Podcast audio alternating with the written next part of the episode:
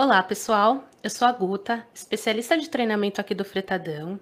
Hoje nós vamos falar sobre, no nosso Fredcast, nós vamos falar sobre consciência negra. Eu vou intermediar essa conversa. Nós trouxemos aqui alguns convidados especiais. Vamos falar primeiro com a Bianca. Bianca, você pode se apresentar por gentileza?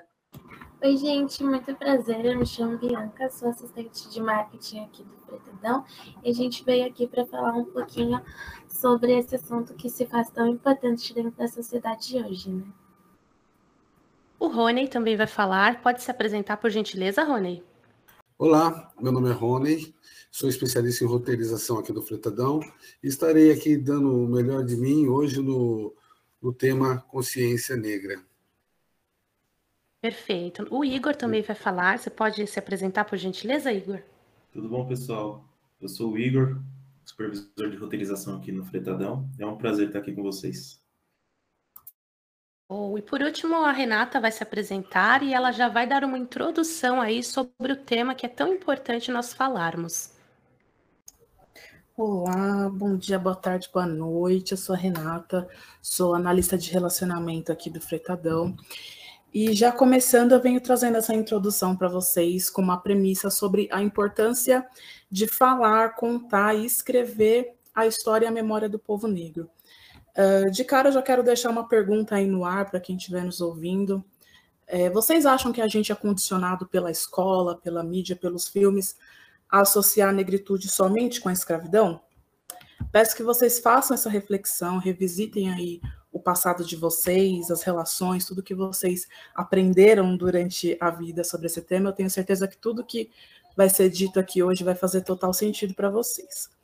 Então vamos lá. A população negra ela foi impedida de contar as suas histórias, né, de contar as suas vivências, de escrever a sua própria história. Eu sempre gosto de frisar que é importante a gente revisitar um passado que anteceda a colonização, porque a história do povo negro não é somente uma história de chicotes, de correntes, existe uma história antes do século XV. E a falta dessa narrativa nos impede de enxergar a população negra de outra forma que não seja pela via da marginalidade.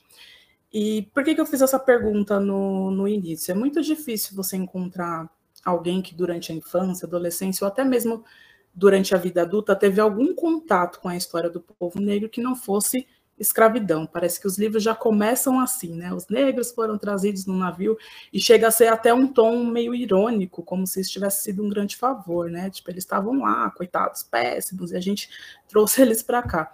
Então, quando você nega a verdadeira história, você mantém a população negra nesse lugar de subalternização, nesse lugar de violência. E essa história reforça esse estereótipo negativo, né? Então, o que nós conhecemos dessa história é só subalternização, desde as séries iniciais até o final do percurso acadêmico, nós só conhecemos Europa, ou o que a Europa falou sobre os povos africanos, que é a escravidão. Então, história é poder, conhecimento é poder, e quando você retira essa história, você retira também o direito dessas pessoas de serem reconhecidas como humanas. Né?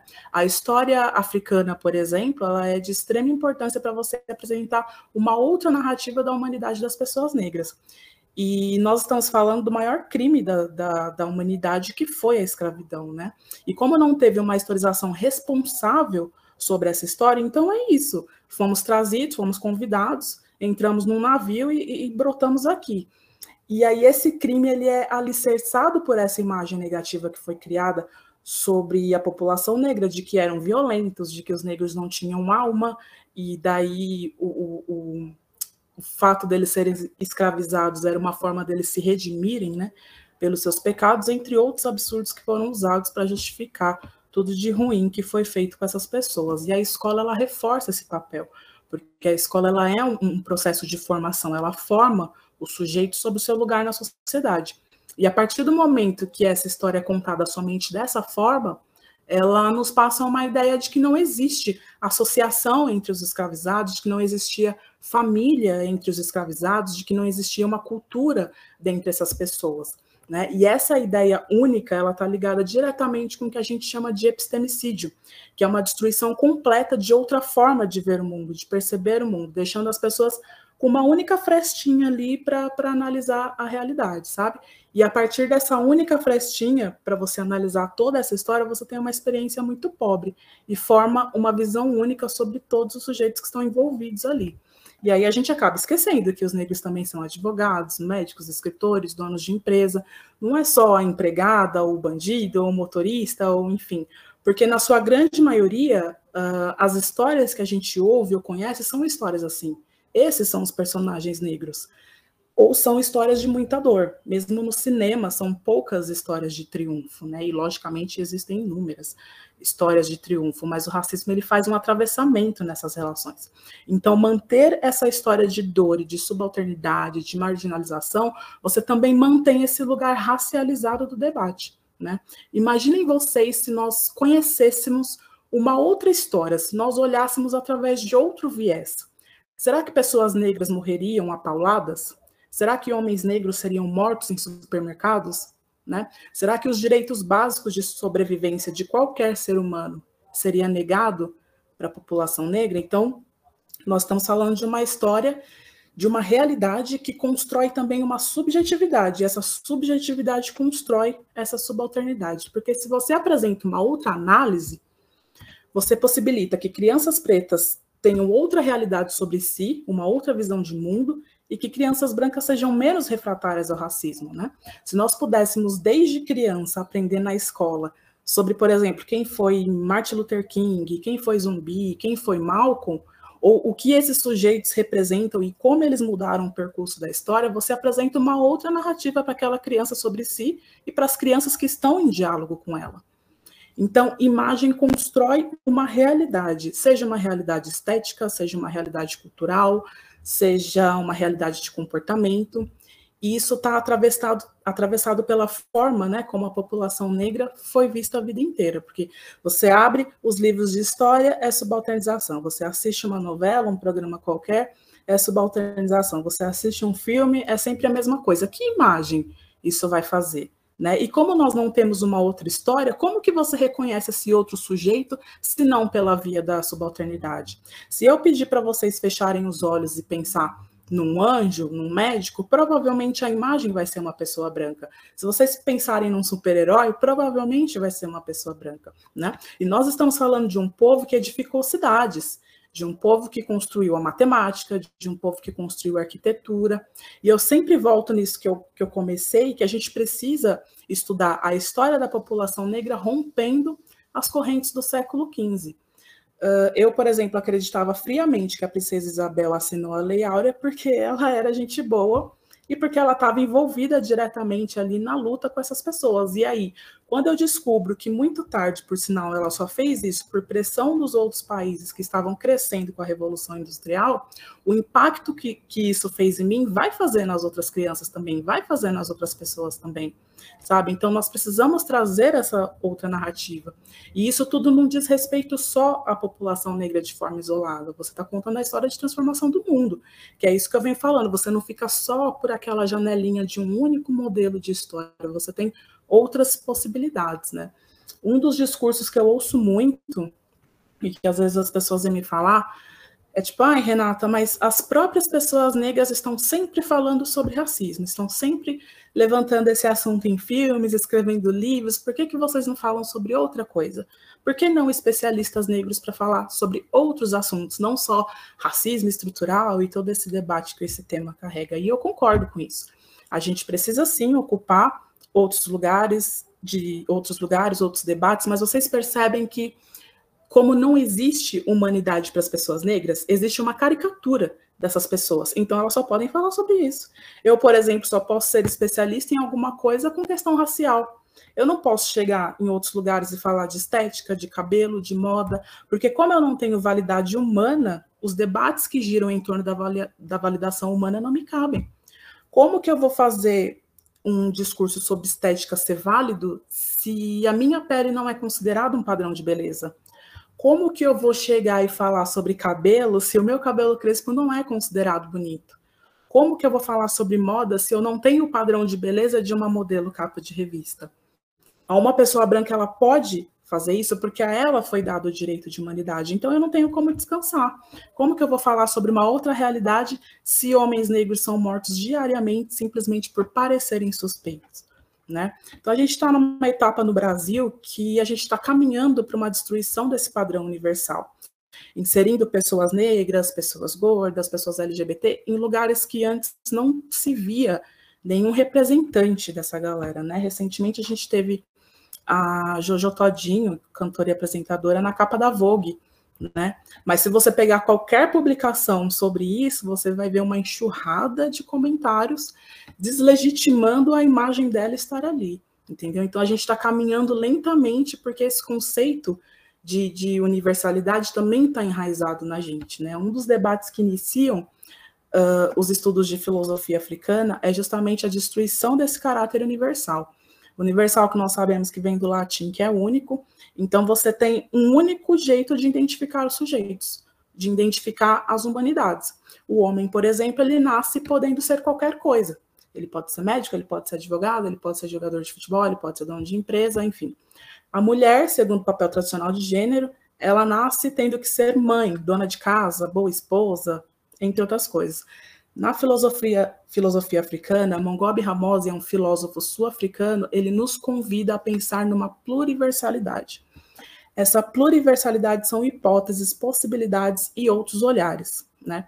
Quem sabe se um dia a gente chegar nessa perspectiva pluriversal de não reconhecer os outros a partir de um único ponto, aí sim eu posso vir aqui e apresentar uma outra narrativa.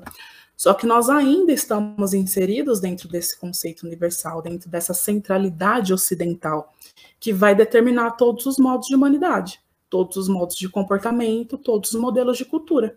Então, existe um único modelo de ser preto, existe um único modelo de ser mulher, existe uma única forma de afetividade. Então, como que a gente vai discutir fora desse círculo, se esse círculo é o centro, ele é o epicentro das relações sociais, das relações humanas. Né? Então, a universalidade, esse conceito universal, ele precisa ser destruído. E é por isso que eu ainda não posso falar sobre outra coisa, porque eu ainda estou inserida dentro desse conceito universal. E esse universal colocou em mim uma única possibilidade de narrativa, uma única possibilidade de ser vista. Né? Então, quando a gente conseguir destruir esse conceito universal, aí a gente vai ter outros caminhos, possibilidades, narrativas e outras realidades. Então, para finalizar, é, qual é a importância né, desse contraponto? Todos os fatos que aconteceram na história da humanidade podem ser analisados de vários ângulos, né? E o fato da gente não ter sido apresentado a outros ângulos, principalmente no que diz respeito à população negra, diz mais sobre poder do que sobre as pessoas que foram subalternizadas por ele, né? Então é importante sim debater o racismo nos dias atuais, mas também é muito importante que a gente entenda a real origem de tudo isso que acontece ainda nos dias de hoje. E o que eu acho mais bacana da gente estar vivo nesse tempo é justamente isso, a gente poder analisar toda essa história através de um outro viés e assim entender qual é a melhor forma da gente dar continuidade aí na história da humanidade. Sem palavras, realmente a Renata deu um show aí de, de conhecimento para nós. Eu acho que é sempre importante nós termos conhecimento das coisas, sempre analisarmos. É interessante na fala da Rê, que ela traz muita informação, e ela falando, eu lembrei de uma questão. Normalmente, nós não nascemos aí preconceituosos, nós não nascemos é, com alguma coisa, algo com, com coisas que ainda não estão sendo colocados em nós pela sociedade. Então, o que eu quero dizer com isso? Nós não nascemos racistas. Normalmente as crianças, elas não têm esse viés. Isso é imposto normalmente pela sociedade. Isso, na verdade, ela vai aprendendo com a sociedade. O que é a sociedade? Os pais, amigos, familiares. Toda essa questão aí que a Renata até comentou que é interessantíssimo, a história ela foi contada por um lado, outros lados não foram ouvidos, e aí nós somos condicionados a sempre acreditar nesse lado. Eu trago a criança, eu sou pedagoga, tá, gente? Então, é, eu estudei algumas questões aí do conhecimento, do desenvolvimento, e é perceptível que a criança não tem nenhum viés de preconceito, seja racial, seja da questão da orientação sexual, ela não tem isso. Não que ela seja uma folha em branco, mas muitas coisas é, do nosso preconceito é, vão sendo transferidos aí a ela, né? E então é muito interessante a gente pensar nisso que mesmo após adultos, mesmo com toda essa história aí que nos foi contada, nós temos a possibilidade de aprender e, e procurar a informação. Hoje nós temos vários meios de encontrar essa informação, né? Então, Fica aí a lição aí da rede, estudarmos cada vez mais para não reproduzirmos é, preconceitos que nem deveriam mais existir. Essa é a realidade. Uh, pegando aqui um gancho é, para continuar o nosso, nosso bate-papo, eu queria perguntar para a Bi se ela observa que as pessoas pretas e brancas elas possuem as mesmas oportunidades no espaço de trabalho. Isso a Bianca, tá, gente? Então, quando falamos sobre representatividade negra nos espaços corporativos, se faz necessário compreender que atualmente o Brasil é composto por 56% da população que se identifica como preta ou parda, mais da metade da população, no caso, né, que não se, não se reconhece na sua liderança. Por quê? Por que, que eu estou trazendo esses dados? Esse dado em si, né? Porque hoje a nossa sociedade é gerida 90% sobre a influência do homem branco. E a taxa de desemprego de negros só cresce dia a dia, hoje estando em 16,2% de negros desempregados no país. Ou seja, quando falamos sobre a representatividade dentro das empresas, não se torna perceptível que estamos falando sobre a mão de obra diversa e não colocar é, e não colocações gerais, né? Ou seja, é, o negro ele não é escalado para atingir cargos de CEO, de liderança, de gerente, porque hoje o mercado, esse mercado de gestão, ele é dominado por homens brancos. Então, fica aqui a pergunta para as empresas: onde está a representatividade no ambiente de trabalho quando um negro entra na empresa e percebe que é o único ali naquele setor? Exemplo, no setor de marketing, no setor de finanças, no setor administrativo, onde está a representatividade dentro da liderança? Cadê os negros gerentes? Cadê os negros líderes de equipe? Cadê os CEOs negros? E quando podemos realmente levantar a bandeira da diversidade? A gente tem um negro na nossa equipe, isso é ser diverso? Então, fica aqui as provocações para os nossos ouvintes. Reflita um pouco sobre como você pode ajudar o meio em que vive, em prol de uma real representatividade, onde os negros não estejam delegados somente a funções de serventia, mas que possam também ser vistos e almejados como cargos de comando, como cargos de liderança, como cargos de atuação, como cargos pensantes, e não somente cargos para mão de obra. Então, respondendo à pergunta inicial, hoje negros e brancos não têm a mesma oportunidade dentro, dentro de uma corporação, não têm a mesma oportunidade no mercado de trabalho pois a preferência, mesmo que inconsciente, sempre será dada ao branco por já fazer parte da construção social do Brasil, por já fazer parte da construção social brasileira. O referencial branco de beleza, o referencial branco de empresa. Ter um branco no cargo de líder passa respeito. E é isso que, que vai de encontro com o mito da democracia racial, que realmente foi um mito estabelecido na sociedade, onde é, se dizia que brancos e negros têm as mesmas oportunidades e que podem conviver é, desfrutando da, dos mesmos direitos. Quando a gente sabe que a sociedade ela é omissa, o racismo ele está entranhado dentro da, da sociedade brasileira. Quando você é cortado de um processo seletivo só por ser negro, onde está aí a democracia? Onde está os direitos iguais? Caramba, é você entrar, você não, não tem como esconder que você é negro. As pessoas te julgam pela aparência. A todo momento você está sendo julgado quando você entra num espaço e a pessoa esconde a bolsa, ou quando você entra num shopping e você sempre é seguido pelo segurança.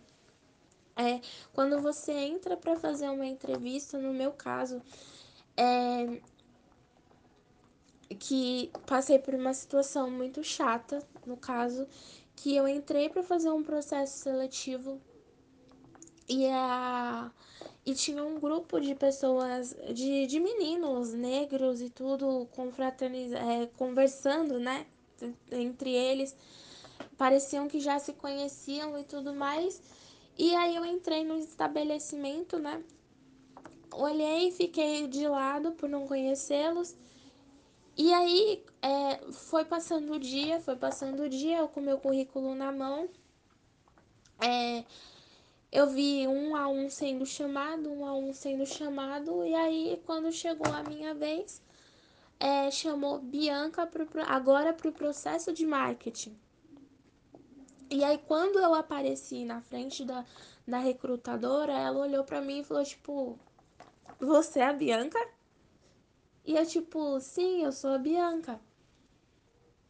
Aí ela, tipo, é, o indagamento dela já tinha alguma coisa sugestiva, tipo, como assim? Você, a sua pessoa tá aqui para fazer um processo de, de estágio de marketing, como se eu não pudesse estar tá ali, como eu estivesse, como se eu estivesse sendo desvalidada. Todo o meu esforço para chegar naquela colocação estivesse sendo desvalidado. E aí, a hora que a gente entrou para fazer a entrevista, ela ficou na minha frente, eu fiquei na frente dela. E aí ela falou assim: não, é, me fala um pouco sobre você, aquele processo né, de entrevista. E aí, quando eu fui falar. É, Bom, meu nome é Bianca, eu tenho. Na época eu acredito que eu tinha uns 19 anos. 19 não. Desculpa, eu devia ter uns 17, 18. é, aí ela pegou, eu falei assim, meu nome é Bianca, tenho 17, 18 anos. É, moro em São Paulo. É, meu pai minha mãe. Aí, tipo, comecei a falar. E nessa que eu comecei a falar, ela me interrompeu quando eu ia começar a falar das minhas atribuições profissionais para concorrer àquele estágio. Era uma parte, assim, uma etapa de triagem.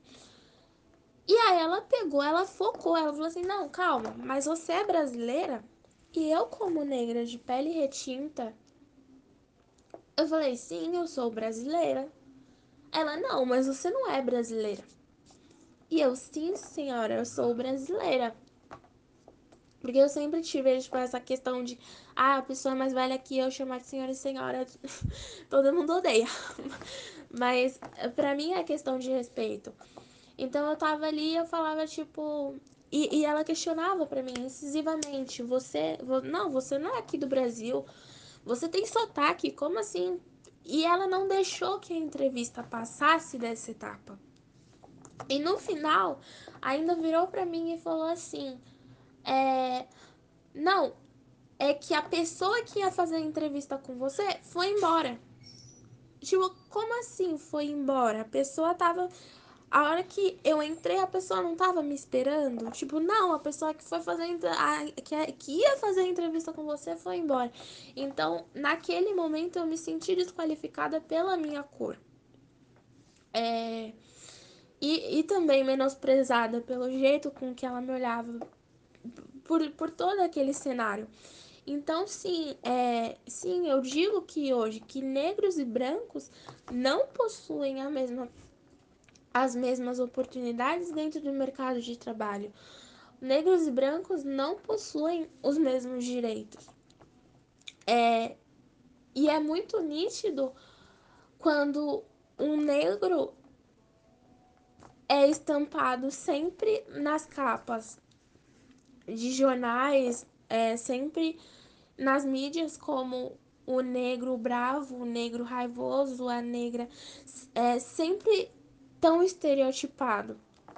Então, é isso, negros e brancos não possuem a, as mesmas oportunidades e a gente ainda vive num mercado onde a democracia. A, a gente ainda tem aquele mito da democracia racial em que as pessoas olham para você e falam tipo, cara, mas hoje você tem a cota, você tem isso, você tem aquilo, você tem direitos.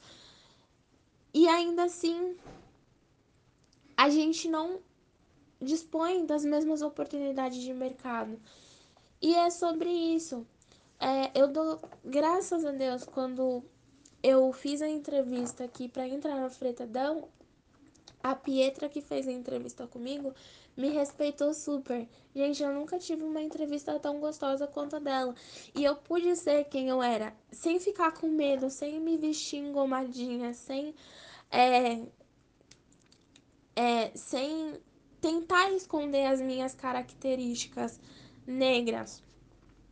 Porque eu pude falar com ela sobre isso. Eu pude falar com ela sobre é, sobre representatividade. Eu pude me impor como uma pessoa negra, eu pude, eu pude ser uma pessoa negra nessa entrevista.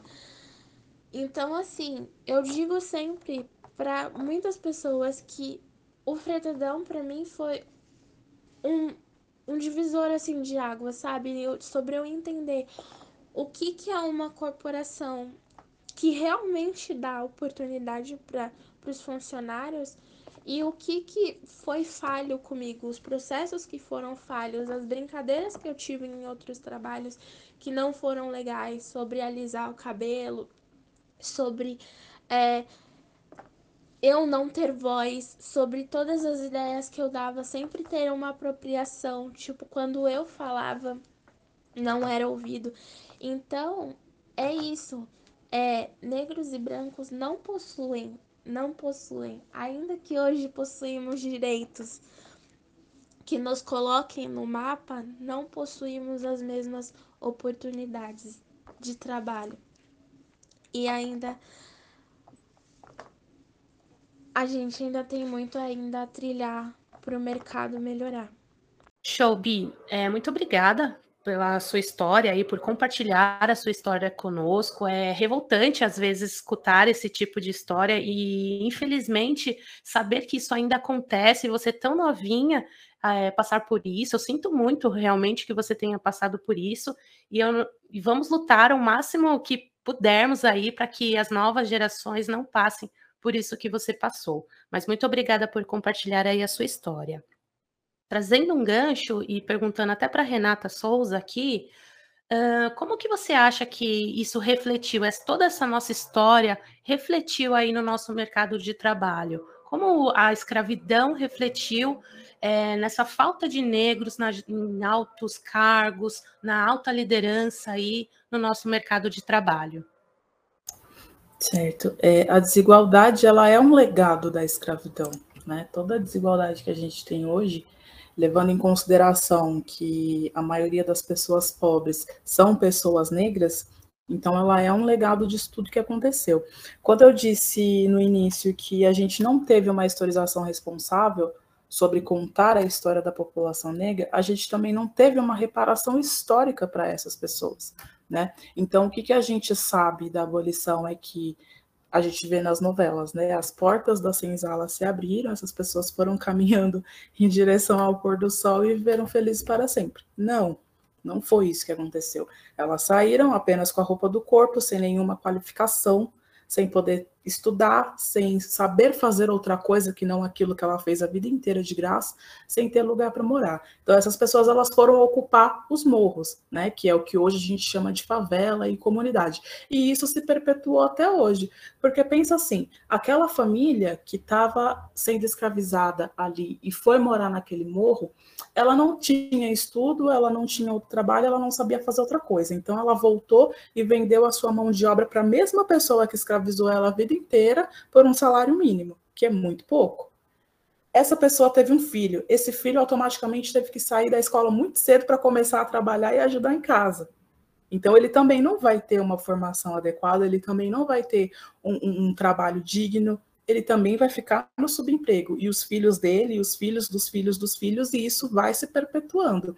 Então, são muito, são pouquíssimos exemplos que a gente pode tirar de pessoas negras que são de favelas e que são de, de comunidades que realmente conseguem ser fora da curva. E quando isso acontece, essa pessoa é cobrada em dobro, parece, né? Ela tem que estar ali o tempo inteiro provando que ela é realmente capaz de fazer aquilo. Então, sim, eu, a desigualdade ela é um legado da, da escravidão e a gente perpetua isso até hoje de várias formas. É, obrigada por compartilhar essa informação interessantíssima. Igor, é, eu tenho uma pergunta para ti com relação a algumas questões aí de termos, analogias, expressões. Nós estamos aí em constante aprendizado e nós sabemos que algumas palavras nós não utilizamos mais por elas se tratarem de expressões aí que menos menosprezam as pessoas negras. Você pode trazer alguns exemplos que atualmente nós estamos verificando, mudando e aprendendo também sobre, por favor? Oi, posso sim. É, antes eu queria fazer um parêntese sobre as falas da, da Bianca e da Renata. A Renata tinha falado sobre o, o, o simbolismo né, que a gente tem em ver uma pessoa preta numa posição de destaque. E como a sociedade como um todo, inclusive a mídia, a grande mídia, né, é, acaba ofuscando isso. Né? Tem um exemplo muito claro na, na mídia americana, né? A gente sabe que o maior lutador que já teve na história do boxe foi o Muhammad Ali. Aí o que, que a indústria americana pega e faz? Faz um filme lá colocando Rock Balboa como o herói de todo o cenário. É, e isso acontece constantemente, tá? Não é uma coisa isolada, a gente percebe em vários outros cenários. E com relação a Bianca, sobre ela falar da representatividade ali no mercado de trabalho, a gente percebe que a gente tem que ser duas ou três vezes melhores do que outros concorrentes de, de outras etnias para poder atingir o mesmo objetivo. Nem sempre a gente quer ser pioneiro, nem sempre a gente quer ser o Marte, quer, nem sempre a gente quer ser a pessoa a ser seguida. Eu acho que o, o negro como um todo, acho que como sociedade, gostaria muito de ser só normal, entre aspas, no sentido de entrar no trabalho e ser julgado pelas suas atribuições, suas, suas capacidades, suas.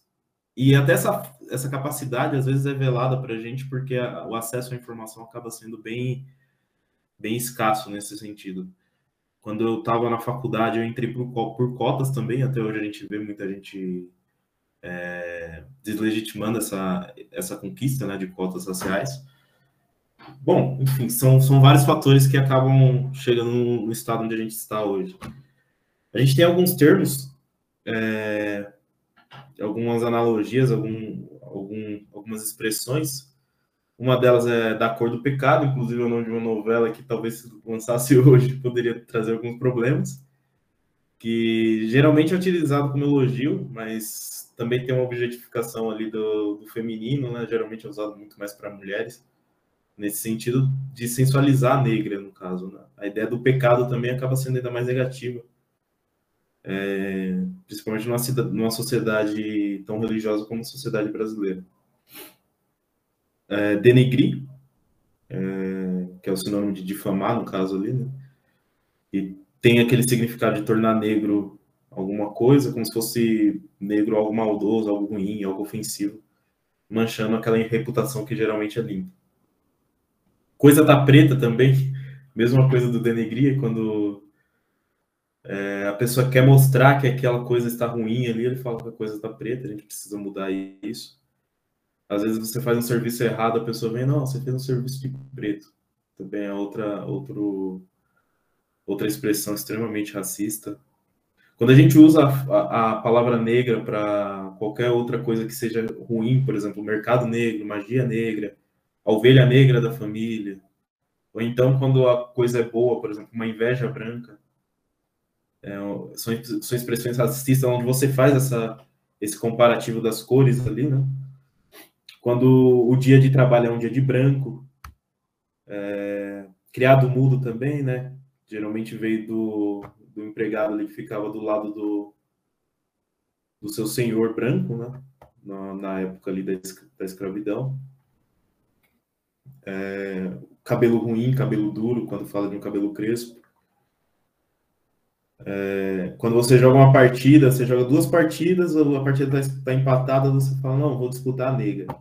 Também possui origem na escravidão, é, que quando o senhor jogava algum esporte, o prêmio era uma escrava negra para ele abusar sexualmente daquela pessoa. Preto de alma branca, isso já ouvi algumas vezes, tá? Preto de alma branca. Inclusive, o colorismo é uma situação que é, que é um pouco complexa no, nesse tema, porque ele te tira a identidade em alguns momentos, porque é, tem algumas cores que numa visão externa fica muito mais claro que é negro, mas já, já veio muita gente chegar para mim e falar, pô, mas você nem é negro, cara. Você é no máximo assim, no máximo assado, você nem é negro.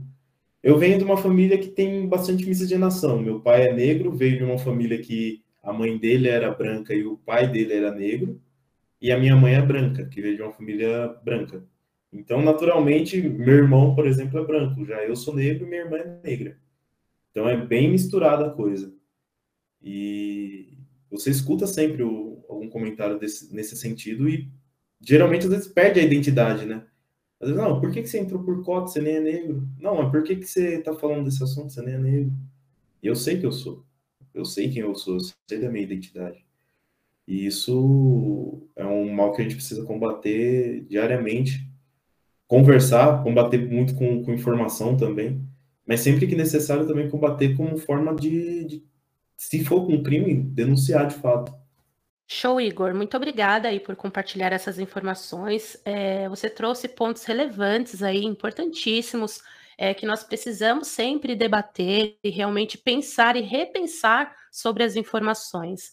É, você trouxe a questão da cota, que é uma reparação de fato histórica, uma reparação mínima de tudo que a gente já falou aqui, de tudo que a gente entendeu que foi a escravidão, que é o racismo. Então, uma reparação mínima aí que nós temos é, no momento. Falou do colorismo, realmente, a gente vê muitas situações em que a pessoa é chamada de moreninha para não ser chamada de preta, negra, enfim, tira realmente a caracterização da pessoa, é, tentando fazer com que ela fique mais bonita, enfim, no padrão estético branco falando. Uh, e pensando nessas questões que o Igor trouxe também, é, eu quero trazer uma pergunta para o Rony. Uh, de que forma nós podemos cuidar para que a nossa própria empresa não se torne um ambiente hostil? Isso pensando na questão da consciência negra, é, pensando também no racismo, pensando realmente de um modo amplo. O que, que você acha que nós podemos fazer para que a empresa não se torne um ambiente hostil de acordo com essas falas? É, Guta, que bom seria, né, se não precisássemos levantar uma bandeira para, para eliminar esses ambientes hostis, né? Seria muito, seria tão gratificante. Mas hoje ainda é altamente visível que temos bastante representatividade, é, que temos, aliás, baixa representatividade negra em cargos de maior né, nível hierárquico.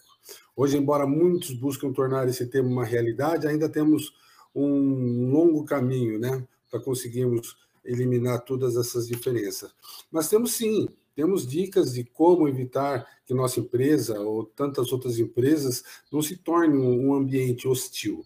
Né? Uma dessas condições é fazendo a contratação de pessoas pretas para diversos níveis hierárquicos. Por quê? Sabemos que vagas existem, mas raramente são direcionadas a esses grupos, né? a nós, aos negros. Uma outra questão é a promoção interna para essas, as pessoas pretas, criando, é, observando, dando condições, né, oportunidades e oferecer né, ao negro dentro das empresas. Ou seja, promoções internas, espaço de crescimento, espaço seguro para que ele se sentindo bem, se sentindo à vontade e deslizando, né, num crescimento dentro de uma empresa. Promoções internas para as pessoas pretas, observando oportunidades e oferecer aos funcionários, né? É, deixar caminhos abertos, tornar fácil para que essas pessoas consigam promoções de, de forma igual a qualquer outro dentro da empresa. Promover a qualificação interna. Em modo geral, as qualificações, cursos, treinamentos devem ser oferecidos em oportunidade ao negro, sim, tornando aptos a cargos mais elevados, rompendo para que ele possa romper essas barreiras, se sentir seguro, mais qualificado. Vagas afirmativas. Vagas afirmativas é algo de grande importância dentro das empresas, né? principalmente a discriminação racial. Então, são formas que, que a gente pode deixar como um recado né, a líderes de RH, times, diretores, que precisam focar nesse tema, eliminando esses reflexos estéticos né, na criação de oportunidades em suas empresas. Rony, muito obrigada aí por compartilhar essas informações conosco. É, temos também aqui, gente, algumas sugestões de filme e de entretenimento aí para vocês. Então, nós temos o podcast do o nome é O Lado Negro da Força. Ele é feito pelo Augusto e pelo Danilo Oliveira. E temos também o filme Medida Provisória. Esse filme foi dirigido aí pelo Lázaro Ramos e traz uma história bem peculiar ali do que poderia ser algumas questões que nós vivenciamos em alguns momentos, mas de uma forma bem surreal. Essa é a palavra correta, acredito eu. Bom, pessoal, muito obrigada aí pela participação de vocês. Obrigada por nos escutar aí aos nossos ouvintes. Eu sou a Guta, eu sou pedagoga e sou uma mulher preta. Me chamo Bianca, sou estudante de publicidade e propaganda e sou uma mulher preta. Eu sou o Igor, Sou graduado em logística, pós-graduado em engenharia de produção e eu sou preto. Obrigado, eu sou o Rony, sou bioquímico e sou preto. Valeu, pessoal. Eu sou a Renata, sou socióloga e sou uma mulher preta.